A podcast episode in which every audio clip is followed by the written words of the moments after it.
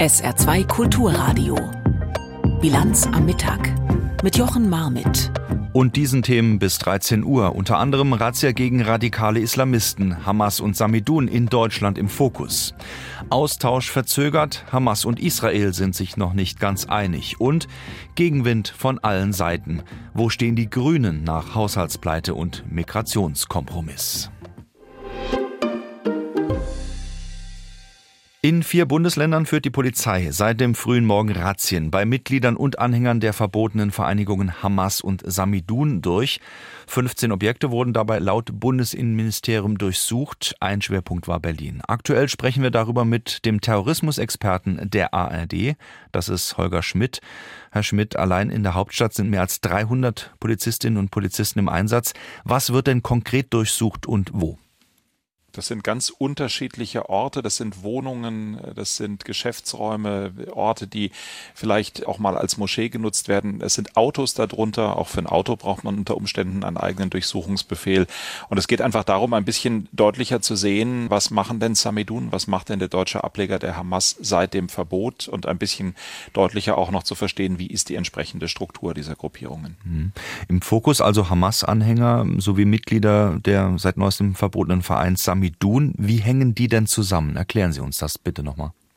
Das ist im Grunde ideologisch einigermaßen das Gleiche. Es geht um Menschen, die sich auf der einen Seite, und das ist, soll ihnen ja unbenommen sein, für die Rechte und eine Perspektive der Palästinenser im Nahen Osten einsetzen, auf der anderen Seite aber bei der Frage, wie denn da eine Perspektive zu erreichen ist, gewaltbereit sind, es sind Menschen, die in weiten Teilen dieser Gruppierungen extremst antisemitisch sind. Es geht dabei, das ganze Existenzrecht von Israel in Frage zu stellen, aber dann eben auch ganz konkret auf einzelne Personen, auch in Berlin, auch in Deutschland, judenfeindlich zu sein. Und es geht zum Dritten darum, immer wieder auch Demonstrationen in einer Art und Weise zu organisieren und zu betreiben, wie sie das deutsche Versammlungs- und Vereinigungsrecht eben nicht vorsieht, nämlich eben mit volksverhetzenden und mit antisemitischen Untertönen und einem sehr deutlichen und lauten Auftreten, das sagt, wir sind die Einzigen, die Recht haben und Israel möge doch bitte am besten von der Landkarte verschwinden. Gerade dieser Verein Samidun, der ja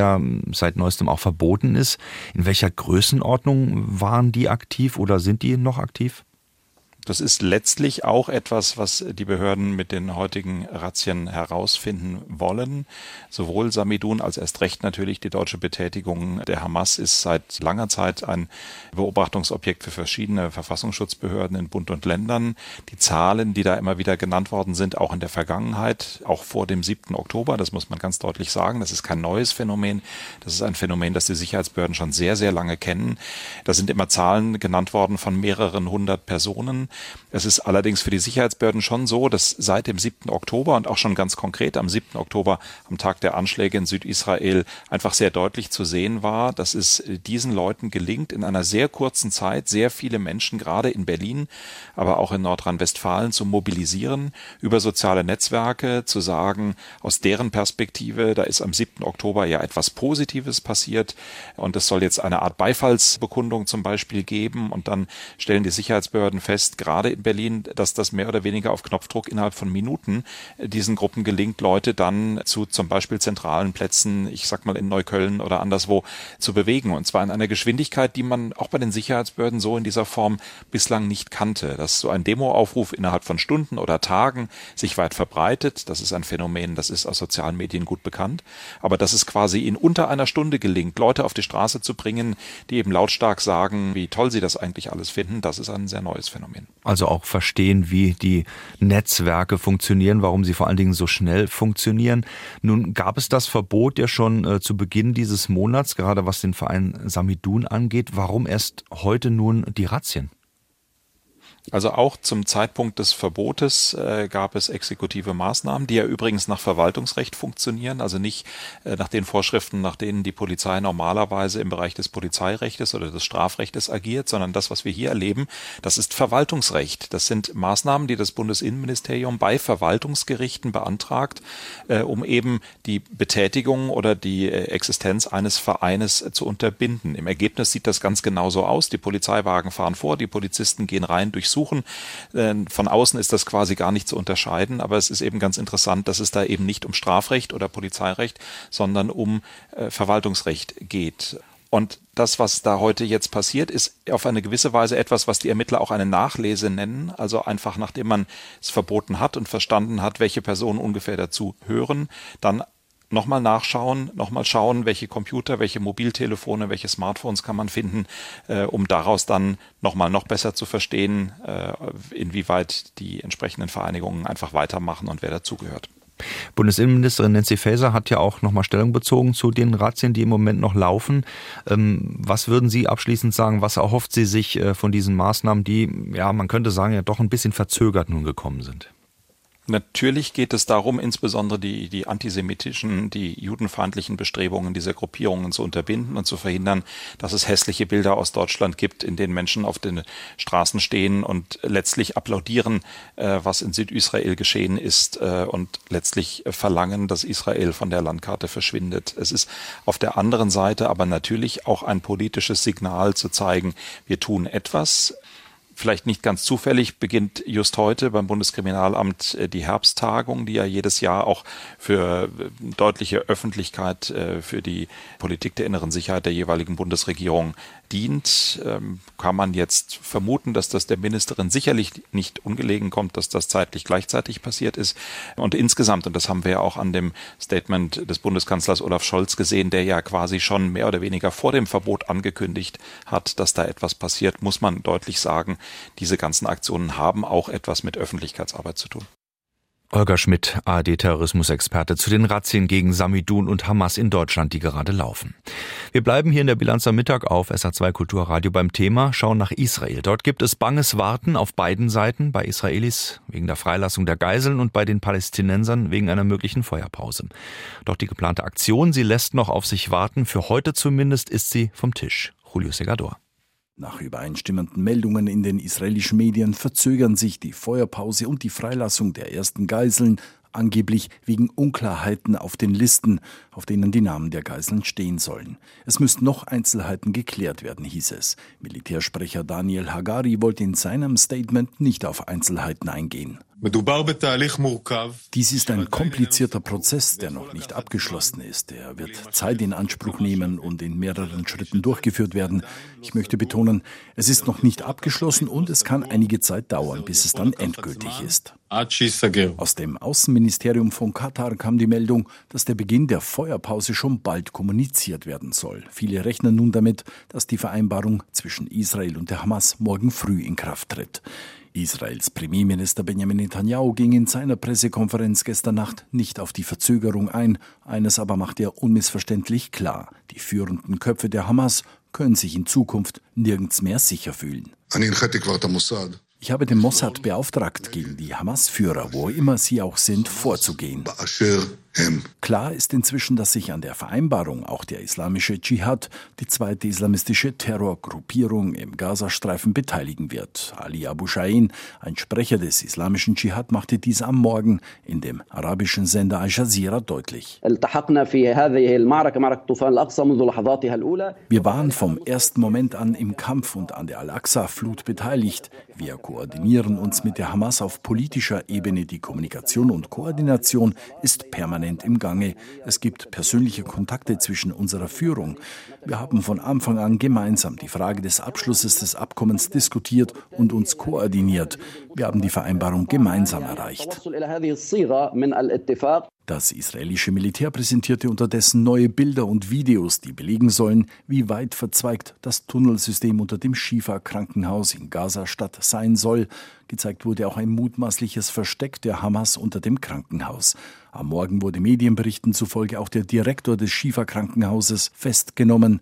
Mohammed Abu Salmiya sei von israelischen Soldaten abgeführt worden, meldete das israelische Armeeradio. Er soll möglicherweise mit der Hamas kooperiert haben. Das Schieferkrankenhaus in Gaza-Stadt ist das größte in dem abgeriegelten Küstengebiet. Es war zuletzt heftigen Beschuss ausgesetzt. Julio Segador berichtete aus Israel. So kann's gehen. Gerd Wilders hat in den Niederlanden die Wahlen gewonnen. Sein politisches Programm ist radikal. Es sieht in den meisten Problemen, die die Niederlande haben, Migranten als Verursacher. oder die EU. Und seine schnelle, klare Schuldzuweisungsstrategie hat ihm nun die meisten Stimmen eingebracht. Dort zum Regieren wird es eng. Ist er also wirklich der große Gewinner? Andreas Meyer-Feist.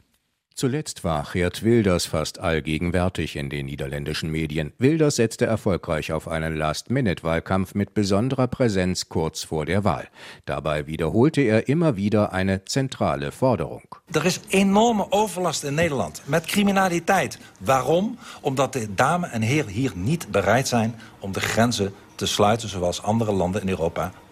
Kriminalität ist ein großes Problem, weil die Damen und Herren hier nicht bereit sind, die Grenzen zu schließen, wie es andere Länder in Europa tun. Warum diskriminieren wir unsere eigenen Bürger, die keine bezahlbaren Wohnungen bekommen? Diskriminieren wir unsere eigenen Nederlanders? Migranten seien oft kriminell und würden Niederländern Wohnraum wegnehmen. Thesen, die offenbar auf fruchtbaren Boden gefallen sind. Seit Monaten sind die niederländischen Zeitungen voll von Berichten über Wohnungsnot. Auf eine Sozialwohnung müssten die Menschen bis zu zehn Jahre warten. Mark Rütte habe beim Wohnungsbau versagt, hieß es von Seiten der Opposition. Geert Wilders koppelte die Themen Migration und Wohnungsknappheit und droht jetzt mit einem Asylstopp nach der Devise Die Niederlande den Niederländern. Das hätte auch internationale Konsequenzen. Auch an der Grenze zu Deutschland wäre die Zeit des Reisens ohne Kontrollen vorbei. Gerne würde Wilders sein Programm mit der bisherigen Regierungspartei durchsetzen, aus der auch der scheidende Premier Mark Rütte kommt. Die neue Frontfrau der konservativ-liberalen Rütte-Partei, Dilan Yejilgöz, warnte im Wahlkampf aber noch vor einer zerstörerischen Wilders-Politik. U maakt het land kapot. U weet dat het helemaal niet op die manier kan. En wat ik zo jammer vind. Sie machen das Land kaputt. Sie haben genügend Gelegenheiten gehabt zu sagen, wie sie regieren wollen. Stattdessen wiederholen sie ständig ihr altes Mantra vom Migrationsproblem. Sie sind damit auch nicht klargekommen. Blijf niet je oude mantra herhalen die niet eens kan. Wilders fordert auch eine Volksabstimmung über einen EU-Austritt, den potenzielle Koalitionspartner ablehnen. Dazu kommt die Vergangenheit des Rechtspopulisten, der wegen Hassreden angeklagt und wegen Beleidigung verurteilt wurde. Wilders hatte vor Jahren Marokkaner als Abschaum bezeichnet, marokkanische Banden beherrschten den Kokainhandel und verübten brutale Morde. Eine liberale Drogenpolitik habe diese Entwicklung noch befördert. Ik zou in ieder geval niet meer van uh, die mensen uh, in Nederland importeren. En ik zou ervoor Nun, zorgen. zumindest würde ich nicht noch mehr von diesen Leuten in die Niederlande holen. Ich würde dafür sorgen, dass sie alle wieder gehen. Mit diesen Forderungen will Geert Wilders Premier in den Niederlanden werden, notfalls in einer Minderheitsregierung. Partner zum Regieren braucht er auf jeden Fall und die hat er noch nicht. Im zersplitterten Parteiensystem der Niederlande könnte er deswegen am Ende auch wieder als Verlierer dastehen. Sie hören die Bilanz am Mittag hier auf SA2 Kulturradio. Nachrichten des Tages. Jetzt mit Stefan Eising. Die Polizei ist mit Razzien in acht Bundesländern gegen die Reichsbürgerszene vorgegangen. Nach Angaben der Generalstaatsanwaltschaft München wurden Wohnungen von 20 Beschuldigten wegen des Verdachts der Beteiligung an einer kriminellen Vereinigung durchsucht. Beweismittel wie Laptops und Smartphones wurden beschlagnahmt.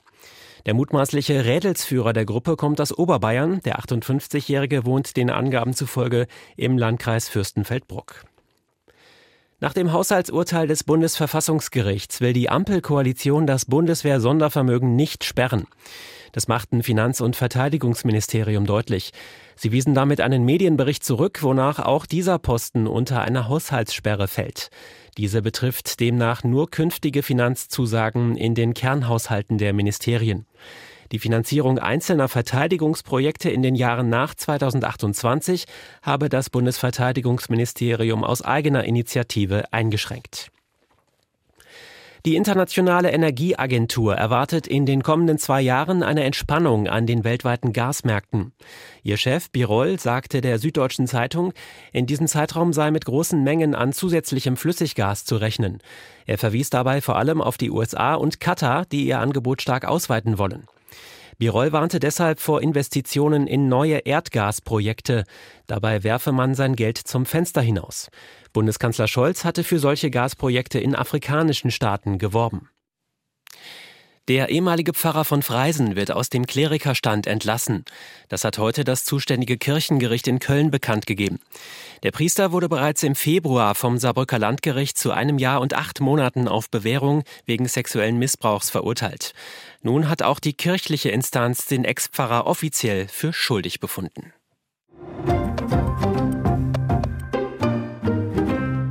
Alle reden vom 60 Milliarden Loch. Oder vielleicht ist es noch größer? Es gibt eine Lücke. Wie groß ist unklar. Notlage, Shutdown, Haushaltskrise, vielleicht auch eine vorläufige Haushaltsführung. Da geistern im Moment munter durcheinander viele Begriffe. Worum geht es eigentlich wirklich und worüber reden wir eigentlich? Das klären wir jetzt mit meinem Kollegen Michael Weidemann aus unserem Studio in Berlin. Herr Weidemann, ist Deutschland zahlungsunfähig, wie manche Medien es so schreiben? Nein, die Steuereinnahmen von Bund, Ländern und Kommunen liegen auf Rekordniveau und sie wachsen sogar noch weiter. Im vergangenen Jahr wurden knapp 900 Milliarden Euro verbucht. Im übernächsten Jahr könnten die Einnahmen erstmals die Grenze von einer Billion Euro überschreiten. Also die durch das Bundesverfassungsgericht festgestellte Etatlücke stellt die Politik vor große Probleme, ohne Zweifel, aber sie gefährdet in keiner Weise die Zahlungsfähigkeit der öffentlichen Haushalte. Dass Deutschland im Gegenteil immer noch als eines der kreditwürdigsten Länder weltweit gilt, das zeigen die Einstufungen der führenden internationalen Ratingagenturen. Danach gehören wir nämlich nach wie vor zu den Ländern mit einer Top-Note in Sachen Bonität. Was passiert denn nun genau, wenn es am 1. Januar beispielsweise zu einer vorläufigen Haushaltsführung kommen sollte?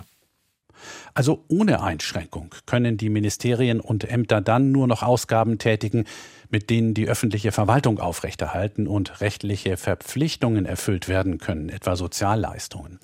Üblicherweise erlaubt das Finanzministerium aber bei Haushaltstiteln, die schon im Vorjahr bestanden haben, also 2023, einen bestimmten Anteil auch während der vorläufigen Haushaltsführung auszugeben. Bereits vor dem Jahreswechsel begonnene Investitionen können dann ebenfalls weiter finanziert werden.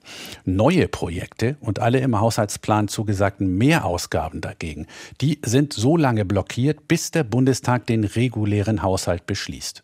In der Wirtschaft sorgt das für Verunsicherung, weil für Subventionen und neue Projekte die Planungssicherheit fehlt und bei Sozialverbänden und Einrichtungen gibt es Verunsicherung, weil ihnen bei der Zusammenstellung des gestoppten Etatplans zusätzliche Mittel gewährt worden sind, die jetzt zumindest vorläufig nicht ausgegeben werden können. Trotzdem ist eine Phase der vorläufigen Haushaltsführung nicht ungewöhnlich. Nach Bundestagswahlen dauert es nämlich oft Monate, bis sich die neue Regierung auf einen Etat verständigt. Im Haushalt für 2022 etwa, der wurde erst von der Ampelkoalition im Juni des gleichen Jahres beschlossen.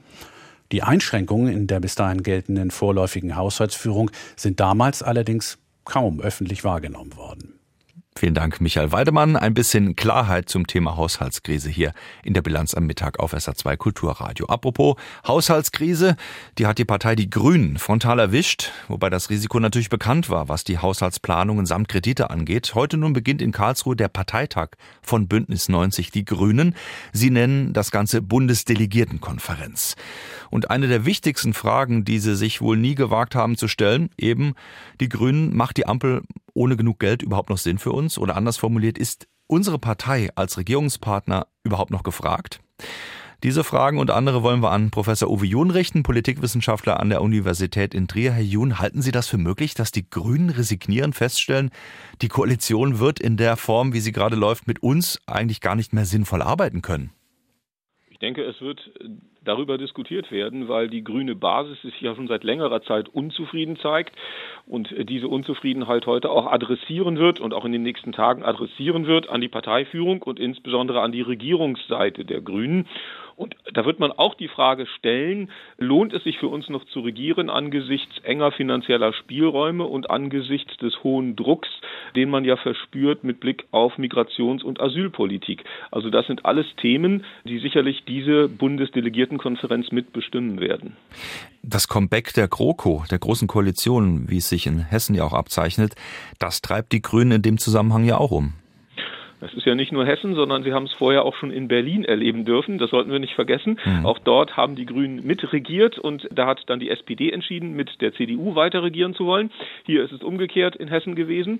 Und in der Tat sehen sich die Grünen derzeit auch aufgrund nicht mehr so guter Wahlergebnisse und aufgrund auch des gesellschaftlichen und politischen Drucks etwas mehr im Abseits, als es noch vor einiger Zeit der Fall gewesen ist. Und das wird sicherlich auch die Parteiführungs- und Regierungsseite versuchen zu betonen, dass man sich nicht noch weiter weiter ins Abseits stellen sollte durch überzogene Forderungen, wie sie partiell von der grünen Basis gestellt werden.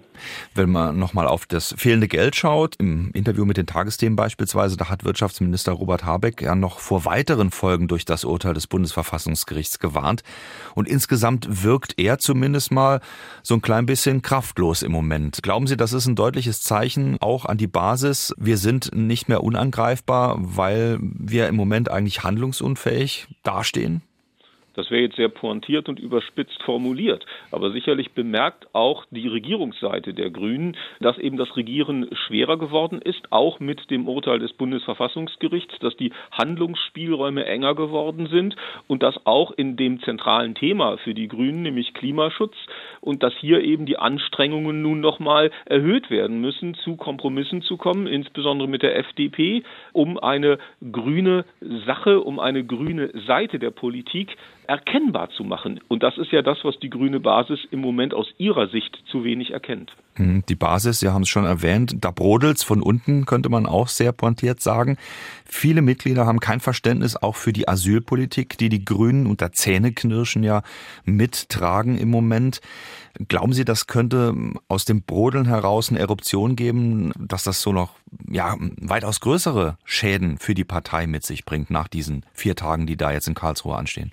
Ja, die Parteiführung und auch die Regierungsseite der Grünen muss ihre Regierungsfähigkeit weiter unter Beweis stellen. Und das heißt eben Kompromisse einzugehen. Und der Druck auch auf die Grünen ist im Feld Asyl- und Migrationspolitik besonders groß, weil hier eine übergroße Mehrheit für restriktive Maßnahmen eintritt und beide Koalitionspartner, auch SPD und FDP, restriktivere Maßnahmen fordern und durchgesetzt sehen wollen. Und es ist eigentlich nur die grüne Basis, die hier skeptisch und kritisch dem gegenübersteht, aber eben doch deutlich anmerkt, dass sie mit diesen Restriktionen nicht einverstanden ist. Und da wird es zu Aushandlungsprozessen kommen müssen zwischen der Parteiführung, der Regierungsseite der Grünen und eben der grünen Basis. Hier spielt ja auch die grüne Jugend eine zentrale Rolle, die sich besonders vehement gegen restriktivere Positionen in der Migrations- und Asylpolitik wehrt. Die schon zahlreiche Änderungsanträge auch gestellt hat und äh, vor allen Dingen sagt, die Grünen seien viel zu geschmeidig und beliebig geworden. Auf der anderen Seite steht dann die Opposition, Friedrich Merz beispielsweise, der CDU-Chef, der sagt, die Grünen seien zu wenig kompromissbereit. Werden die Grünen gerade zerrieben? Sie müssen auf jeden Fall schauen, dass die Regierungsfähigkeit und Handlungsfähigkeit weiterhin erhalten bleiben muss und dass die Grünen eben, das müssen sie realisieren, eine Partei sind, die auch bei den letzten Wahlen nur 14 Prozent, gut 14 Prozent erzielte und dass sie deswegen ihre Vorstellungen nicht eins zu eins umsetzen können und dass Kompromisse hier erforderlich sind, zumal eben eine übergroße Mehrheit der Bevölkerung auf diese Kompromisse drängt und hier Problemlösungen von einer Regierungspartei erwartet. 1980 wurden die Grünen gegründet, auch in Karlsruhe, was für ein Zufall. Und nun heißt es, sie seien rausgewachsen aus der Nischenpartei, im Moment in der Regierungsverantwortung im Bund. Würden Sie sagen, wir haben die Spitze der Kurve der Entwicklung bei den Grünen erreicht? Das lässt sich nie auf Langfrist prognostizieren, weil einfach die Wählerschaft dazu unstet ist, weil man eben schwer voraussehen kann, wie sich politisches Geschehen entwickelt, weil wir sehen, dass temporäre, kurzfristige Ereignisse immer eine wichtige Rolle spielen. Was man aber sehen kann, ist, dass derzeit die Grünen eher dabei sind, ihr Wählerpotenzial zu verringern, dass sie nicht mehr auf die Höhen kommen, die sie noch 2021 erreicht haben und dass derzeit der Gegenwind gegen die Grünen Größer geworden ist und dass sie sich gegen diesen Gegenwind stärker stemmen müssten, um weiter erfolgreich zu bleiben und um an diese Höhepunkte ihrer Zustimmung wieder anknüpfen zu können. Gegenwind aus allen Richtungen. Wir werden sehen, ob er zu stark wird für die Grünen-Führung, die es in den nächsten vier Tagen in Karlsruhe richten sollte. Der Politikwissenschaftler Uwe Jun von der Universität Trier hier in der Bilanz am Mittag auf SA2 Kulturradio. Das Gespräch haben wir kurz vor der Sendung aufgezeichnet. Mit einem anderen Blick auf Wirtschaft schauen wir nun nach Neufundland und den Ort St. John's. In Kanada beginnt heute der Kanada-EU-Gipfel. Worum es geht, weiß Matthias Reiche. Das Treffen werde die herausragenden Beziehungen beider Länder weiter stärken, schreibt EU-Ratspräsident Michel auf Twitter-Nachfolger X. Und dem kann auch Kommissionschefin von der Leyen nur zustimmen, denn Kanada sei nicht nur einer der vertrauenswürdigsten Partner der EU, sondern ein wahrer Freund. Ein wichtiges Element dieser Freundschaft ist Lithium, jenes Alkalimetall, das für den Kampf gegen den Klimawandel unentbehrlich ist. Doch wie bei anderen kritischen Rohstoffen hängt die EU auch bei ihrem Lithiumbedarf zu deutlich über 90 Prozent von China ab. Und Europa muss das Risiko dieser Abhängigkeit verringern. Deshalb sucht die EU die Zusammenarbeit mit vertrauenswürdigen Partnern, allen voran mit Kanada. Es ist zum Beispiel das einzige Land der nördlichen Hemisphäre mit Rohmaterialien für Lithiumbatterien, die essentiell sind für die Energie- und Verkehrswende. 2021 startete unsere strategische Partnerschaft im Bereich kritischer Rohstoffe. Jetzt sollten wir sie auf eine neue Stufe heben. Dies sollte auch für das Freihandelsabkommen CETA gelten. Fast 99 Prozent der Zölle zwischen der EU und Kanada sollen durch das Abkommen langfristig abgebaut werden. Seit es im April 2017 vorläufig in Kraft trat, gibt es eine starke Belebung der Wirtschaft, erzählt Bernd Lange, der sozialdemokratische EU-Abgeordnete, leitet als Vorsitzender den Handelsausschuss im EU-Parlament. Durch das Abkommen haben sich viele neue wirtschaftliche Tätigkeiten eröffnet. Wir haben jetzt über 10.000, ich glaube 10.464 Unternehmen aus Europa, die in Kanada tätig sind, auf dem Markt sind. Und davon sind 73 Prozent Klein- und Mittelbetriebe. Wir sehen, dass äh, die Handelsbilanzen deutlich wachsen. Und inzwischen sind 700.000 Arbeitsplätze in der Europäischen Union mit CETA verbunden. Doch soll das Abkommen weit mehr sein als nur der Abbau von Handelshemmnissen und die Erschließung neuer Märkte. Es geht auch um Umweltauflagen und arbeitsrechtliche Standards oder Regeln bei Investitionsstreitigkeiten. CETA ist ein sogenanntes gemischtes Abkommen, das die Europazuständigkeiten und die der Mitgliedstaaten zusammenfasst, erklärt Daniel Kaspari, Vorsitzender der CDU-CSU-Gruppe im Europaparlament. Das heißt, all die Dinge, für die die Europäische Union alleine zuständig ist, die sind in Kraft. Und leider fehlt noch ein Teil, nämlich der Teil, der in der Zuständigkeit der Mitgliedstaaten liegt. Und ich wünsche mir, dass endlich die verbleibenden Mitgliedstaaten ratifizieren, damit dieses Abkommen endlich in Kraft treten kann. Kanada hat die Ratifizierung bereits abgeschlossen, aber zehn der 27 EU-Länder fehlen noch, darunter Frankreich, Italien und Belgien. Wenn sich die Länder da nicht bald einigen, ist für den grünen Europapolitiker Reinhard Bütikofer der Punkt nicht mehr weit, wo sich die EU bei ihrem kanadischen Partner lächerlich macht. Die EU und Kanada treffen sich in Amerika, in Nordamerika und bei uns treffen sich die Wolken. Wenn Sie mich fragen, ist dieses Wetter heute eigentlich zum Wegschauen. Wolkenlücken gibt's keine, dafür aber Temperaturen Lockweiler 6, Lauterbach 7 und Nieselregen und da ändert sich auch erstmal wenig dran. Soweit die Bilanz am Mittag auf SA2 Kulturradio. Am Mikrofon war Jochen Marmit. SR2 Kulturradio. Auslandspresseschau. Der Rechtspopulist Geert Wilders hat mit seiner Partei PVV die vorgezogene Parlamentswahl in den Niederlanden überraschend deutlich gewonnen. Die niederländische Zeitung De Volkskrant meint, Wilders müsse jetzt liefern. Der Monstersieg von Wilders hat das gesamte politische System der Niederlande unter großen Druck gesetzt. Auch der PVV-Vorsitzende selbst wird nun die Last seines eigenen Erfolgs zu spüren bekommen. Er hat sich nie um den Aufbau einer gefestigten Partei oder um ein Netzwerk von potenziellen Ministern gekümmert. All die Jahre konnte er mit einfachen Lösungen auftrumpfen, wie zum Beispiel Grenzen schließen, kein Asyl und raus aus der EU. Jetzt kann er den Wählern zeigen, wie das gehen soll. Der Corriere della Sera aus Italien erwartet eine schwierige Regierungsbildung. Wilders führt die Partei an, die auf dem ersten Platz liegt, aber alle anderen haben ausgeschlossen, mit ihm zu regieren. Selbst die Liberalen, die ihn als Verbündeten in einer von ihnen geführten Regierung akzeptiert hätten, wollen ihn als Ministerpräsidenten nicht unterstützen. Aber ohne ihn reicht es nicht. Die Bildung der vorherigen Regierung dauerte neun Monate, dieses Mal muss es schneller gehen, um bis Juni bereit für die Europawahlen zu sein. Auch der Standard aus dem Nachbarland Belgien hält eine Regierung ohne Wilders für schwer umsetzbar. Der enorme Erfolg seiner Partei für die Freiheit macht es unmöglich, sie bei der Regierungsbildung zu ignorieren. Wilders hat nun die Initiative, Aber wer will mit ihm eine Koalition eingehen? Bevor das Ergebnis bekannt war, hielten die meisten Parteien wenig von einem Kabinett mit Wilders, geschweige denn mit ihm als Premierminister. Aber mit diesem Ergebnis führt kaum ein Weg an einem Premier Wilders vorbei.